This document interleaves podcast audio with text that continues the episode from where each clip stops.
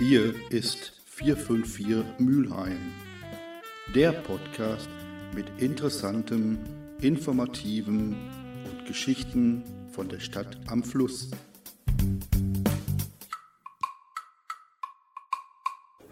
Unseren Sommerinterviews sind wir heute im Juli 2023 in der Dr. Becker Klinik. Die Rhein-Sieg-Klinik ist eine Klinik, die sich insbesondere bei der Reha von orthopädischen und neurologischen Fällen einen Riesenruf erarbeitet hat. Chef der Orthopädie ist Professor Dr. Klaus Peters und ich freue mich, ihn heute hier zu einem Interview begrüßen zu können. Vielen Dank, Herr Dr. Peters, dass Sie uns die Zeit geben. Ja, gerne. Sie herzlich willkommen hier in der Dr. Becker an Sie Klinik. Bevor wir gleich mit dem eigentlichen Thema unseres Interviews loslegen, uns beide verbindet, dass wir kurz vor dem Ende unseres aktiven Arbeitslebens stehen. Wenn Sie jetzt auf Ihre aktive Zeit sowohl an der RWTH Haaren wie auch hier in der Rhein-Sieg-Klinik zurückschauen, sind Sie mit dem, was Sie geschaffen haben, zufrieden? Im gesamten Jahr. Man hat natürlich immer noch einige Projekte und wenn man so sieht, naja, so zwei Jahre, dann läuft es aus. Dann denkt man, oh, ob du alle noch die Projekte, die du erreichen möchtest, alle noch fertig kriegst. Aber das kann man dann natürlich auch in Nachfolgerhände legen, die das dann stufenweise übernehmen halt. Ne? Ist man sich dann auch selbst bewusst, dass eventuell die Nachfolger sehr große Schuhe dabei anziehen müssen? Ja, das ist eigentlich schon klar, weil im Laufe der vielen Jahre, ich bin seit über 25 Jahren hier in der Dr. Becker Siegklinik, haben wir natürlich vieles aufgebaut, auch vieles Neues, wie zum Beispiel vor einigen Jahren das MZDB. Da wird sowas stufenweise übergeben, ne? dass man also Kompetenz stufenweise übergibt über eine gewisse Zeit, dass derjenige, der es denn übernimmt, auch genug Zeit hat, sich darin reinzufinden, einzuarbeiten und die Strukturen dann kennenzulernen und auch selber ausbauen zu können. Allein im Bereich Ihrer Orthopädie beschäftigen Sie 98 Mitarbeiter. Wenn ich in der Klinik rumgehe und mit den Therapeuten rede und auch über Sie rede, dann werden Sie gelobt. Dieses Renommee hat man sich sicherlich dann auch gut anarbeiten können. Ja gut, bin halt Person der ersten Stunde 2. Januar 1995 bin ich bei Dicht im Schneetreiben hier angetreten. Da war die Klinik noch nicht existent. Da gab es noch einen fortgeschrittenen Rohbau, sage ich immer. Und da musste man alles mit einer kleinen Mannschaft am Anfang, die dann zunehmend gewachsen ist, aufbauen. Und da war nichts, kein Nagel, kein Brett, kein nichts, wo es heute ist. Man konnte alles selber individuell gestalten. Da haben wir große Freiräume auch gehabt. Aber man musste alles machen. Unser Thema heute ist Kontergan. Sie haben viele, viele Jahre an der RWTH Hachen äh, gelehrt und auch operiert. Hatten Sie damals schon Befassung mit dem Thema Kontergan? Nee, Thema Kontergan ist erst hier gekommen und zwar war das etwa 1998, kann ich mich noch erinnern. Da kam eine Physiotherapeutin, die Patientin von mir war und fragte an, ob ich mir vorstellen könnte, Kontergan geschädigte Menschen zu behandeln. Das Thema Kontergan war für mich nicht sozusagen nicht neu, weil ich bin Kontergan-Jahrgang. Ich bin mit Jahrgang 1959 gehöre zu den Kontergan-Jahrgängen und ich hatte zwei Klassenkameraden, die ebenfalls Kontergan geschädigt waren. Ich kannte schon Menschen, die diese Schädigung haben und konnte damit umgehen. Und zudem war es so, dass ich in Aachen zwar nicht mit Kontergan geschädigten Menschen ähm, gearbeitet habe in meiner Facharztausbildung, aber mit Kindern mit Extremitäten, Fehlbildungen. Die eine Fehlbildung unterscheidet sich auch nicht so viel von der anderen. Das heißt, da kann man sich dann auch reinarbeiten. Und das war dann die Initialzündung, dass ich gesagt habe, ja, kann ich mir vorstellen zu machen. Ich hatte auch während meiner Schulzeit Befassung viel mit Klassenkameraden, die von Kontergan betroffen waren. Lass uns aber nochmal für unsere Hörer, die vielleicht die Jahre gar nicht mehr so intensiv mitbekommen haben und die mittlerweile auch Kontergan nur noch aus medizinischen Geschichtsbüchern kennen, so ein bisschen nochmal erklären, was war Kontergan und was war Thalidomid? Die Grundsubstanz ist Thalidomid. Und der Handelsname des in Deutschland vertriebenen Präparates, das thalidomidhaltig, war Contergan, hergestellt von der Firma Grüntal. Contergan hat einen relativ weiten Indikationsbereich. Dazu zählen Schlafstörungen, Unruhe, Schmerzen, Übelkeit, also auch so Schwangerschaftsbeschwerden. Das war auch ein Grund, dass eben relativ viel Schwangere Contergan damals eingenommen haben. Denn es galt als sicheres Medikament. Im Unterschied zu Barbituraten, an dem man ja bei einer Überdosierung sterben kann, war das eben bei Contergan nicht so. Contergan konnten sie nicht sterben, aber Contergan hatte ja, wie wir den später gesehen haben, gravierende andere Folgen. Ich kann mich an eine Werbung erinnern, die ich vor ein paar Tagen in der Recherche zu unserem Thema heute noch gehört habe. Da hatte man den Eindruck, wenn man Contergan einnimmt, nimmt man nicht mehr als Smarties zu sich. Das war wirklich damals in der Werbung so, dass das so auch Ende der 50er und Anfang der 60er beworben wurde. Das ist richtig. Und es war halt nicht verschreibungspflichtig. Ne? Das heißt, sie hatten nicht die Hürde, dass es verschrieben werden musste. Sie konnten es sich selber besorgen. Dadurch ist eine Hemmschwelle immer geringer. Jetzt war es ja so, das habe ich auch erst bei den Recherchen in den letzten Tagen erfahren. Es reichte im Prinzip eine Pille ja. von Kontorgan, dass der Embryo geschädigt wurde. Ja. Dann habe ich noch eine ganz, ganz interessante Geschichte gelesen und zwar können Sie heute im Rückschluss sagen, wann diese Pille zwischen dem 35. und 50. Schwangerschaftstag eingenommen worden ist, aufgrund der Fehlbildung, die da stattgefunden haben? Ja, das ist ein ziemlich enger Ablauf, wann die embryonale Entwicklung was produziert, wann die Extremitäten anfangen auszuknospen und so weiter und so fort, wann die inneren Organe angelegt werden. Und im Rückkehrschluss kann man sagen, wenn wir Schädigung beispielsweise der Gallenblase haben, zum Beispiel typische Kontergan-Schädigung ist, dass die Gallenblase fehlt, dann können Sie genau rückschließen, aha, wenn die Gallenblase fehlt, dann ist die Tablette zum Tag X nach der letzten Periode von der werdenden Mutter eingenommen worden. Gab es dann auch noch Kontergan-Schädigungen nach dem 50. Schwangerschaftstag? Also diese embryotoxischen Schäden ist eigentlich in diesem Zeitfenster. Danach hätte jede Frau dann die Pille mehr oder weniger gefahrlos einnehmen können? Kontergan ist ja ein Medikament, was es auch heute wieder gibt, was auch als Medikament Thalidomid wieder eingesetzt wird bei bestimmten Erkrankungen. Das hat ja Wirkung, es hat natürlich auch Nebenwirkungen. Es können auch Nebenwirkungen durch eine Kontergan-Einnahme jenseits natürlich des 50. Tages einer Schwangerschaft erleiden, wie sie auch, wenn sie nicht schwanger sind, Thalidomid einnehmen, Nebenwirkungen, Probleme bekommen können halt. Ne? Mhm. Stichwort Nervenschäden, Polyneuropathien. Sie haben das gerade ausgeführt, 1998 auch die ersten Kontergan geschädigten Personen hier in die Klinik. Sie gelten ja nun als einer der großen Therapeuten, was auch das angeht. Wie sind Sie damals mit dem Thema umgegangen? Es ist natürlich immer ein Projekt in Zusammenarbeit mit der Selbsthilfe, Interessenverband Kontergan geschädigter Nordrhein-Westfalen. Die sind da federführend, mit denen machen wir das zusammen. Und wir haben zusammen einen Plan entwickelt, ein Vorgehen, wie die Menschen hier an die Klinik andocken können. Die kommen erstmal zur Sprechstunde, da guckt man sich die Schäden an, beantwortet die Fragestellungen, die sie aus den Schäden ergibt, dann war es so, dass die Patienten entweder ambulant weiter behandelt wurden oder stationär im Rahmen von Reha-Maßnahmen. Was können Sie denn heute für jemanden tun, der mit einer Kontogrammschädigung hier als Reha-Maßnahme aufkommt? Gut, heute dominieren ja die Folgeschäden. Ne? Die Ursprungsschäden, äh, klar, sind vorhanden, aber da haben sich Folgeschäden drauf aufgepfropft chronische Schmerzen. Etwa 80 Prozent der Kontergan-Geschädigten haben entweder chronische Nacken- und oder chronische Rücken- bzw. Kreuzschmerzen. Ne?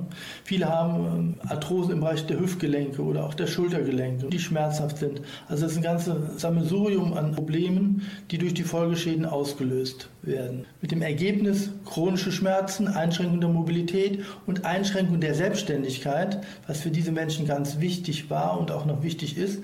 Wenn sie in der Eigenverantwortung ihrer Selbstständigkeit eingeschränkt sind oder Fremdhilfe denn brauchen, ist das eine ganz unschöne Angelegenheit. Ich erinnere mich dunkel an Situationen, als ich in der Sonderschule die Position hatte, dass ich mit mehreren Kontergan-Fällen in einer Klasse war. Da war das für mich ganz normal, weil da hatte jeder irgendetwas. Heute werden die Leute, vielleicht auch weil das schon 60 Jahre zurückliegt, immer so ein bisschen seltsam angeschaut. Haben Sie auch diesen Eindruck oder täuscht Ich muss mal sagen, hier bei uns ist ja ein Kontergan-Geschädigter was vollkommen Normales. Ja. Ne? Das berichten Geschädigten auch immer. Sie werden ja nicht angeguckt wie ein buntes Zirkuspferd, sondern es ist für die Mitarbeiter hier in der Klinik normal. Normal ist auch, wenn einer kleinwüchsig ist. Normal ist einer, wenn er verbogene Extremitäten hat, weil er Glasknochen hat. Das ist einfach normal, weil wir diese Menschen Tag ein, Tag aus behandeln. Für die Betroffenen eigentlich in der Regel sehr wohltuend, weil sie wollen ja auch Normalität haben und nicht nach dem Motto, was ist mit dir los? Ne?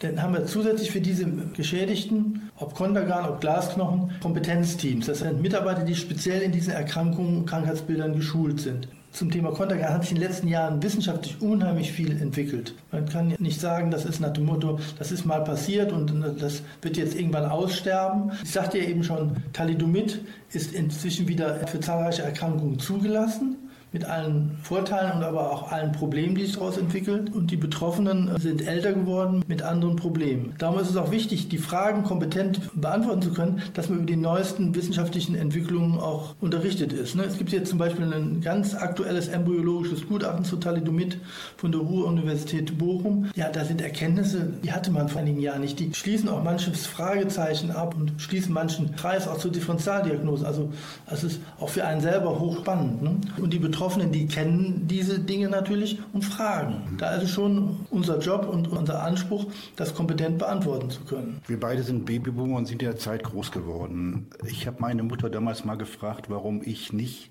Und meine Mutter hat mir geantwortet, weil ich hervorragend schlafen konnte. Kommt auf Sie öfter auch von Betroffenen die Frage zu, warum gerade ich? Öfter will ich nicht sagen, aber die Fragen hat es immer wieder gegeben und es gibt in Deutschland auch eine Generation schuldiger Mütter, also die, die nicht schuldig sind, sondern die sich als Mutter schuldig fühlen, weil sie gesagt haben, warum haben wir das Kontergan genommen?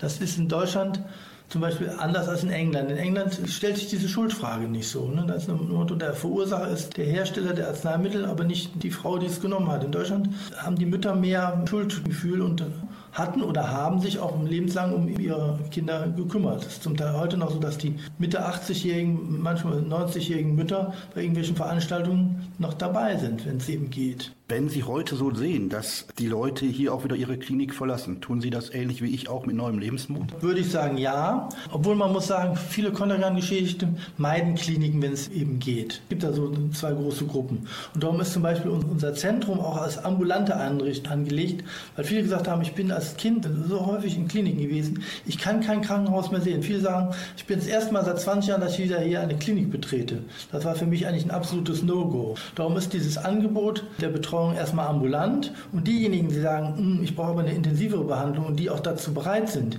die kann man schon hier stationär behandeln, zum Beispiel im Rahmen einer Reha-Maßnahme. Fast genauso ein großer Skandal wie der eigentliche Grüntal-Skandal war der Skandal hinterher mit der Verrentung der Opfer.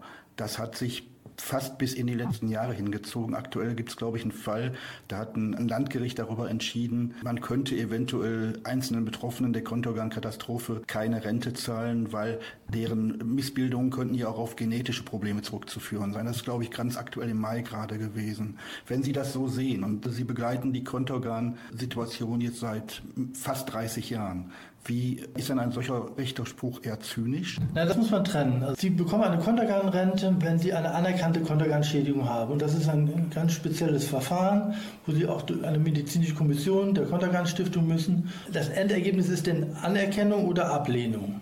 Wenn Sie anerkannt sind, dann sind Ihre Entschädigungszahlungen auch sicher. Es gibt Fälle, die sind zweifelhaft und da hat denn zum Teil die Kontergan Stiftung, also die medizinische Kommission, eben ablehnend entschieden und die ähm, Betroffenen sind dann in, in Widerspruch und in den Rechtsstreit gegangen. Da gab es ein Gutachten, eine Partei sagt, das ist eine Schädigung, Kontergan bedingt ist, die anderen eben nicht. Ja gut, das ist dann Justiz, muss man sehr sehen im Einzelfall. Diejenigen, die eine anerkannte Schädigung haben, bekommen auch ihre Rennbezüge und die haben sich Gott sei Dank von sehr kläglichen Beträgen in den Anfangsjahren erheblichst verbessert. Aktuell werden Renten zwischen 700 und 8000 Euro bezahlt. Ja, 8000 Euro Rente klingt natürlich sehr hoch. Und viele sagen, habe ich als Rentner bei weitem nicht, das ist richtig. Aber Sie müssen natürlich auch bedenken, welche Schäden damit verbunden sind und welche Kosten, um diese Folgen dieser Schäden zu kompensieren, mit Fahrzeugumbau, mit häuslichem Umbau. Das sind ja alles Dinge, die dann von Betroffenen zu tragen sind. Das Geld muss man ja irgendwo herbekommen. Deshalb sind diese hohen Renten sicherlich gerechtfertigt. Sie haben es angedeutet, dass Thalidomid heute schon wieder in anderen Indikationen angewandt wird. Ich habe jetzt gelesen, in Brasilien unter anderem zum Thema Krebs, AIDS, vor allen Dingen Lepra. Vor allen Dingen Lepra. Hautveränderungen bei Lepra sprechen auf Thalidomid ganz gut an. Und das Problem ist dann eben, in Brasilien gibt es auch schon wieder einige Neufälle. Die Frage, wie kann das sein? Das ist ganz einfach so. Es gibt heute Warnhinweise auf diesen thalidomidhaltigen Medikamentenpackungen. Eine Schwangere mit einem roten Kreuz nach dem Motto Schwangere verboten. Das ist erstens missinterpretiert worden. Es gab Menschen, die dachten, das wären Verhütungsmittel. Also wenn man die Tabletten nimmt, wird man eben nicht schwanger. Das ist das eine, was zum Problem und zur Katastrophe zum, im einen oder anderen Fall geführt hat. Und das andere war, dass je nachdem, wenn in einer Familie mehrere Menschen betroffen sind, zum Beispiel der Großvater betroffen ist und hat das Medikament gekriegt, es denn an die, seine Enkelin, weil die auch eine Lepraform hat, einfach weitergibt. Und da wird dir nicht gesagt, du, du, musst aber aufpassen, du darfst nicht schwanger werden, wenn du die Tabletten nimmst. Dann passiert sowas, dass denn Schwangerschaften entstehen bei Menschen, die denn vom Großvater oder was im Thalidomid bekommen haben. Professor Lenz, der damals aus Kiel kam und der um die Aufklärung der Thalidomid-Situation äh, richtige Verdienste erworben hat, der hat damals dann erklärt, dass es eben tatsächlich ein Problem des Medikaments Thalidomid war. Man hat den Leuten von Grüntal ja damals vorgeworfen, sie hätten die Medikamente nicht ausreichend getestet. Danach sind auch die Zulassungsformate für neue Medikamente verschärft worden. Glauben Sie, eine ähnliche Katastrophe wie Thalidomid oder Contergan Anfang der 60er, Ende der 50er Jahre wäre heute noch denkbar? Der Contergan-Skandal war der bisher größte Arzneimittelskandal in Deutschland, hat vieles einfach bewirkt. Die Arzneimittelprüfungen sind überhaupt erstmal flächendeckend eingeführt worden. Sie sind sicherer geworden. Wobei bei Contergan die besondere Schwierigkeit war, Menschen und Kaninchen zum Beispiel reagieren sensibel auf Thalidomid. Mäuse aber nicht. Und das ist an Mäusen getestet worden und die Mäuse hatten das Problem nicht. Die haben keine mutagene Schädigung durch Thalidomid erlitten, aber eben Menschen und Kaninchen auch. Dass es eben nicht nur reicht, an einem Versuchstier so etwas zu überprüfen, sondern dass man eventuell andere Spezies einfach zur Prüfung einsetzen muss, um mehr Sicherheit zu gewinnen. Aber das wusste man damals einfach nicht. Herr Professor Dr. Peters, eine abschließende Frage. Sind Sie mit Ihren Erfahrungen auf dem Gebiet von Kontogan und das, was Sie erreicht haben, zufrieden? Ich glaube, es ist viel erreicht worden in den, in den, letzten Jahren, ab 98 aufwärts. Es gilt sicherlich noch das eine oder andere zu erreichen. Große Themen sind zum Beispiel Gesundheit der Kontergan-Geschädigten im Alter, Mobilität Kontergan-Geschädigten im, im, Alter. Da gibt es jetzt eine Expertenkommission, die bundesweit gegründet worden ist, wo nicht nur Mediziner drin sitzen, sondern auch Architekten. Wie kann man eine Wohnraumumgestaltung machen? Gibt es Generationen heute? Krankenhäuser. Und das ist einmal natürlich ein wichtiges Ding für die Kontergan-Geschädigten, hat aber natürlich auch eine Signalwirkung für viele andere äh, Behinderte. Das heißt, die Kontergan-Geschädigten sind dann sozusagen so eine Voraustruppe, aber die Ergebnisse und der Nutzen haben andere Menschen im Alter mit chronischen Erkrankungen und Schädigungen zum Beispiel auch. Ne? Und das ist ganz wichtig. Es wird auch immer wieder gesagt, ja, das sind doch nicht so viele und die werden mal aussterben. Klar, wir werden irgendwann alle sterben, aber die Ergebnisse, die wir erzielen, die sind ja nicht nur für die Kontergan-Geschädigten, sondern die sind für andere Gruppen einfach auch übertragbar. Und das ist wichtig. Da haben wir durchaus eine Modellgruppe, wo man vieles machen kann, aber nutzen wird es vielen anderen auch. Ne? Wenn die zum Beispiel es gibt Fehlbildungssyndrome, die sind sehr ähnlich mit den Kontergan-Schädigungen. Ja, die haben die gleichen Probleme. Die kriegen allerdings keine Rente und keine Entschädigung, aber die Probleme im Alltag sind die gleichen. Ne? Und da kann man die Ergebnisse, die wir durch die Arbeit mit den Kontergan-Geschädigten gewonnen haben, einfach auf die anderen übertragen und das hilft denen erheblich weiter. Herr Professor Dr. Peters, vielen lieben Dank für dieses Interview. Ich denke, es hat unseren Hörern eine ganze Menge gebracht über einen Skandal, der für viele nur noch in Büchern und Erzählung existiert. Sie haben Licht ins Dunkle gebracht. Dafür herzlichen Dank und vielen Dank für das Interview. Ja, gern geschehen. Danke.